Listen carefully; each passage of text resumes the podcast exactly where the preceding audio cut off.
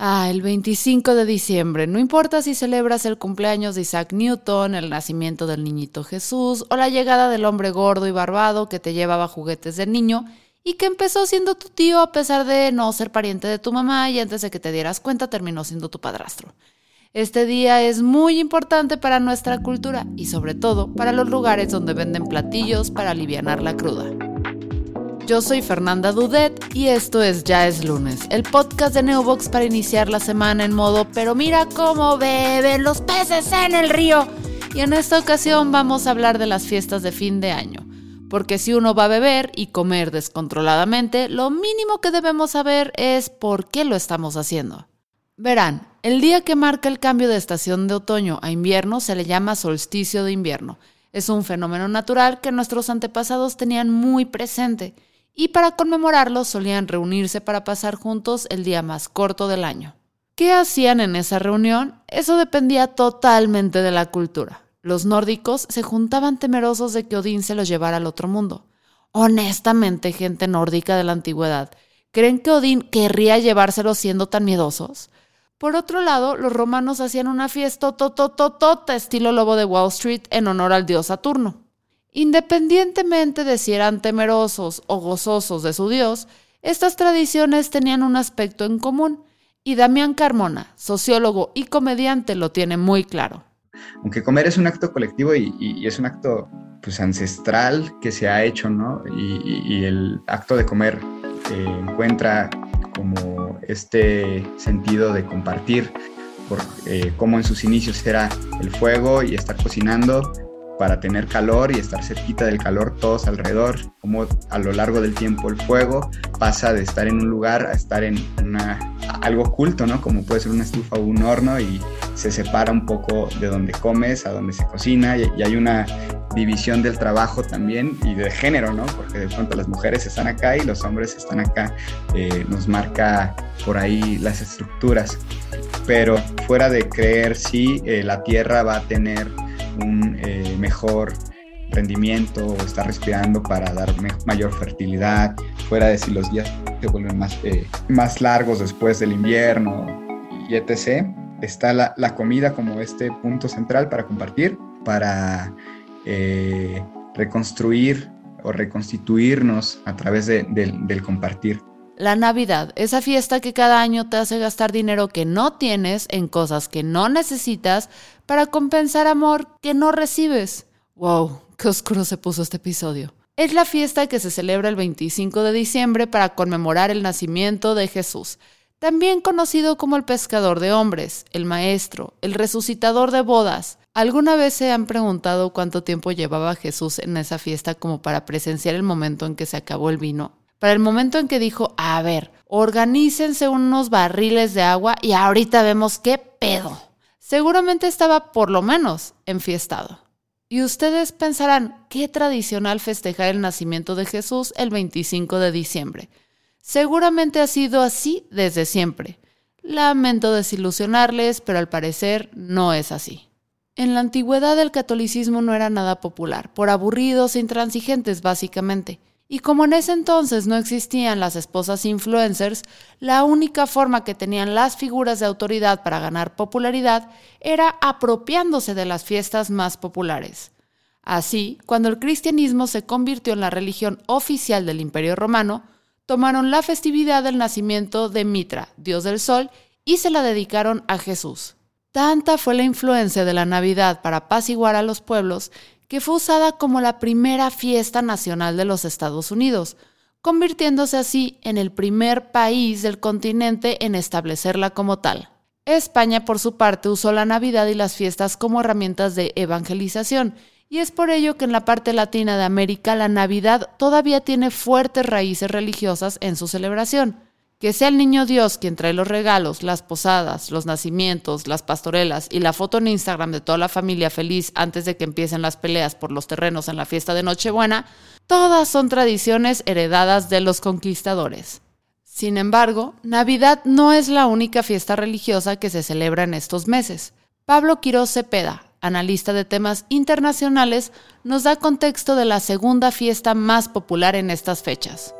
Hanukkah, estamos hablando del libro de los Macabeos, es una fiesta heroica, por así decirlo, si hay un milagro de Hanukkah, pero el milagro de Navidad, pues sabemos cuál es. El milagro es que es el nacimiento del Redentor para el cristianismo, el, el nacimiento del Mesías, porque el milagro de Hanukkah es que nada más se tenía aceite para una noche en el templo, en el templo que, fue destruido después, pero ese aceite duró ocho días, entonces ese por así decirlo es el milagro y el tema heroico es más bien que como siempre el pueblo judío este era una parte estratégica en una conexión entre Medio Oriente y África, pues muchos imperios decían de, híjole, pues quiero conquistar Egipto, pero ¿quién está en medio? Ah, están los judíos, no pasa nada. Entonces invadían y eh, lo que era Judea, Samaria, el reino de Israel, y se convertía en parte de imperios como el imperio persa, el imperio griego, el eh, imperio babilónico y así. Pero este imperio en particular es, fue el griego, el griego Seleucida, eh, dos siglos antes de Cristo, y este, tras la muerte de Alejandro Magno se hace un completo desmadre y se fragmenta el imperio y lamentablemente le toca bailar con la más terrible al pueblo judío, que en este caso, pues sí libra una guerra eh, liderada por Judas Macabeo y terminan pues básicamente frenando todas aquellas imposiciones de, del imperio Seleucida que decía una de ellas que prohibía la circuncisión, que ya sé que es un tema un poco de, de debate en estos tiempos, se eliminaba todo el tema kosher, que básicamente era no comer cerdo o no mezclar la carne de un vacuno con la leche, ese tipo de, de cosas que venían explícitas en la ley de,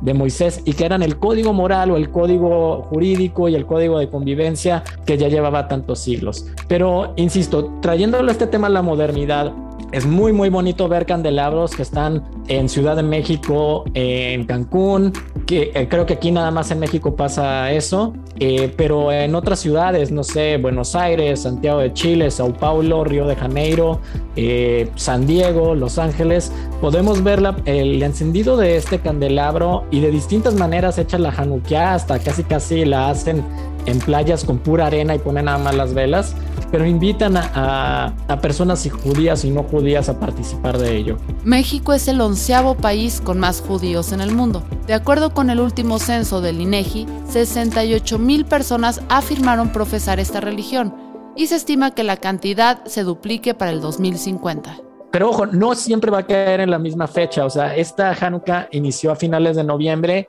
y está terminando el domingo 5 de diciembre. Pero puede ocurrir que también Hanukkah caiga en las fiestas, en las, en las fechas más navideñas, ¿no? En esta semana que corresponde al 24 y 25 de diciembre. ¿En qué, ¿En qué varía o por qué sucede esto? Es que el calendario judío no es el mismo calendario gregoriano que tenemos. El calendario judío es un calendario lunar. Entonces, eh, cada año se mueve y puede ser que cada tres años, bueno, es cada tres años, tengo entendido, caen en las mismas fechas. El calendario de nuestros primos los musulmanes también es lo mismo, o sea, es un calendario lunar, pero en efecto nos llevamos este calendario universal, el calendario gregoriano también, eh, pues para, para los oficios universales, ¿no? Independientemente de la creencia o región donde se encuentren, las religiones suelen hacer diferentes tipos de rituales al fin de su año. Es momento para enojarse con tus tíos porque se pusieron borrachos y empezaron a prender pirotecnia irresponsablemente enfrente de los niños. Sí, pero también es un momento de compartir y reflexionar. Al final lo que nos motiva justamente, eh, o la motivación de la civilización para hacer este como corte de caja, es el poder reunir, seleccionar y organizar nuestra visión y nuestra nuestro sentido de, de, la vida, de ser, de existir en un tiempo y espacio determinado, ¿no? Es decir, quiénes somos en el mundo y en el universo. Y creo que es algo como muy mm, mágico, por así decirlo, o, bonito que, de pronto pareciera que somos muchas personas al mismo tiempo eh, viviendo una cosa determinada, ¿no? Tenemos diferencias políticas enormes, tenemos diferencias eh, estructurales, eh, socioeconómicas y de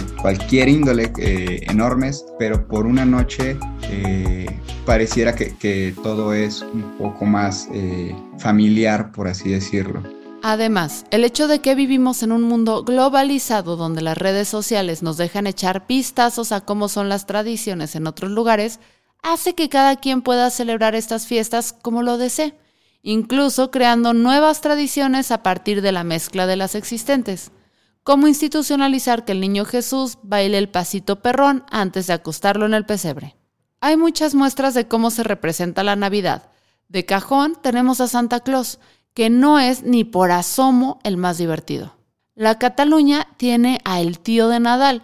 Es un tronco con cara y sombrero al que cobijan y le dejan comida y leche desde el inicio de diciembre, con la intención de que excrete los regalos del 25. Literal, en Cataluña esperan los troncos de un tronco. O mi favorito, el Krampus. Esta versión mucho más divertida que Santa Claus solamente te ofrece un regalo si te portas bien.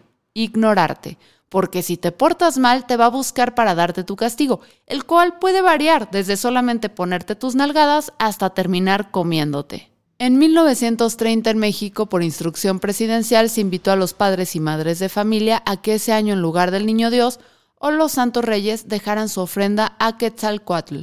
Dato 100% real. Hasta en el Zócalo hicieron una representación y varios niños elegidos recibieron su triciclo Apache de manos de la serpiente emplumada. ¿Cómo fue esto posible si las serpientes no tienen mano? Es una pregunta que jamás recibirá respuesta. El siguiente año nuevo chino, que es el primero de febrero, es el año del tigre, tiene como esta importancia de, justamente como prever qué es lo que va a, traer consigo el, el año, ¿no? Que de hecho también eso es, un, eh, es algo importante, pues en Año Nuevo quizás se habla a veces del viejo y de quemar el viejo, ¿no? Y, el bebé y, todo este pedo, pero al final de cuentas son eh, formas de simbolizar y, creo que el, mismo inicio y fin eh, de un calendario es la forma de simbolizar la esperanza o la, capacidad de, de, agencia y decisión de los sujetos, ¿no? Aunque en el día a día pasa igual, ¿no? O sea, el sol y la luna se vuelven símbolos, pues, porque pensamos que el, día inicia con el sol y termina con la luna, pero inicia con la luna y termina con la luna, ¿no? Entonces, es, es al final de cuentas agarrarnos de, símbolos para, para tener un, principio y un fin, claro. Creo que el, el, símbolo de Año Nuevo, el símbolo del calendario, el símbolo de lo que queramos ver, ¿no? De, cómo incluso los colores se vuelven un símbolo. Los colores de Año Nuevo comúnmente son eh, dorados, plateados, se dejan un poco los rojos de, Navidad y todo esto, pues nos eh, invita como al, al, celebrar, al desear y demás. Y los símbolos es la forma en la cual justamente seleccionamos, reunimos y organizamos ese sentido que le damos a una fecha en específico. Un pastel de cumpleaños, 12 uvas, porque tienen que ser 12 uvas. Son un sinfín de, de símbolos que justamente detrás de ello trae como una lógica que podríamos hablar en gran escala de ello, pero que no significa que sea la ley o que sea lo único que se vive, ¿no? Yo nunca he hecho lo del viejo, pues, y hay gente que sí lo hace, los fuegos artificiales, todo, esto, que cada quien encuentra sus, sus propios símbolos o los crea también, pues. Pero no todos los intentos de crear tradiciones de fin de año han sido infructíferos. Ahí tenemos el caso de Kwanzaa, fiesta celebrada entre el 26 de diciembre y 1 de enero, que fue fundada en 1966 por el doctor Maulana Ron Karenga, creada como una forma de ayudar a los afroestadounidenses a unirse de nuevo con su herencia cultural e histórica africana. Originalmente pretendían sustituir otras festividades de estas fechas, sin embargo en la actualidad es parte de un sincretismo, y muchas familias celebran al mismo tiempo todo lo que las épocas decembrinas tienen para ofrecer. El chiste es tragar y llegar a enero sin dinero y sin botones en las camisas. Y eso es algo que hay que tener en cuenta. Los rituales existen porque existen las personas y cada quien tiene la forma de celebrarlo como quiera o pueda estar en un país del hemisferio sur es muy diferente al hemisferio norte durante las fiestas decembrinas. ¿Por qué? Porque vas a tener un calor de quizás 32, 34 o 38 grados y una noche, una noche buena que seguramente tomar un Glühwein alemán o tomar un ponche mexicano va a ser lo último que vas a querer pasarte en la garganta, sino vas a querer tomar una caipiriña bien helada o, por qué no decirlo, una cerveza casi casi rebosante de hielo. Y es curioso porque la gente acostumbra a ir en Nochebuena a la playa y ver a un Santa Claus ahí surfeando, no sé, la gente trae gorritos de Santa Claus en la playa, ¿no? Pero esto es, esto es muy, muy curioso y sucede en países como Argentina, Chile, Brasil, Uruguay, Australia, Nueva Zelanda. Con eh, países como Alemania, eh, viví la experiencia de la Nochebuena ahí. Podría decir que es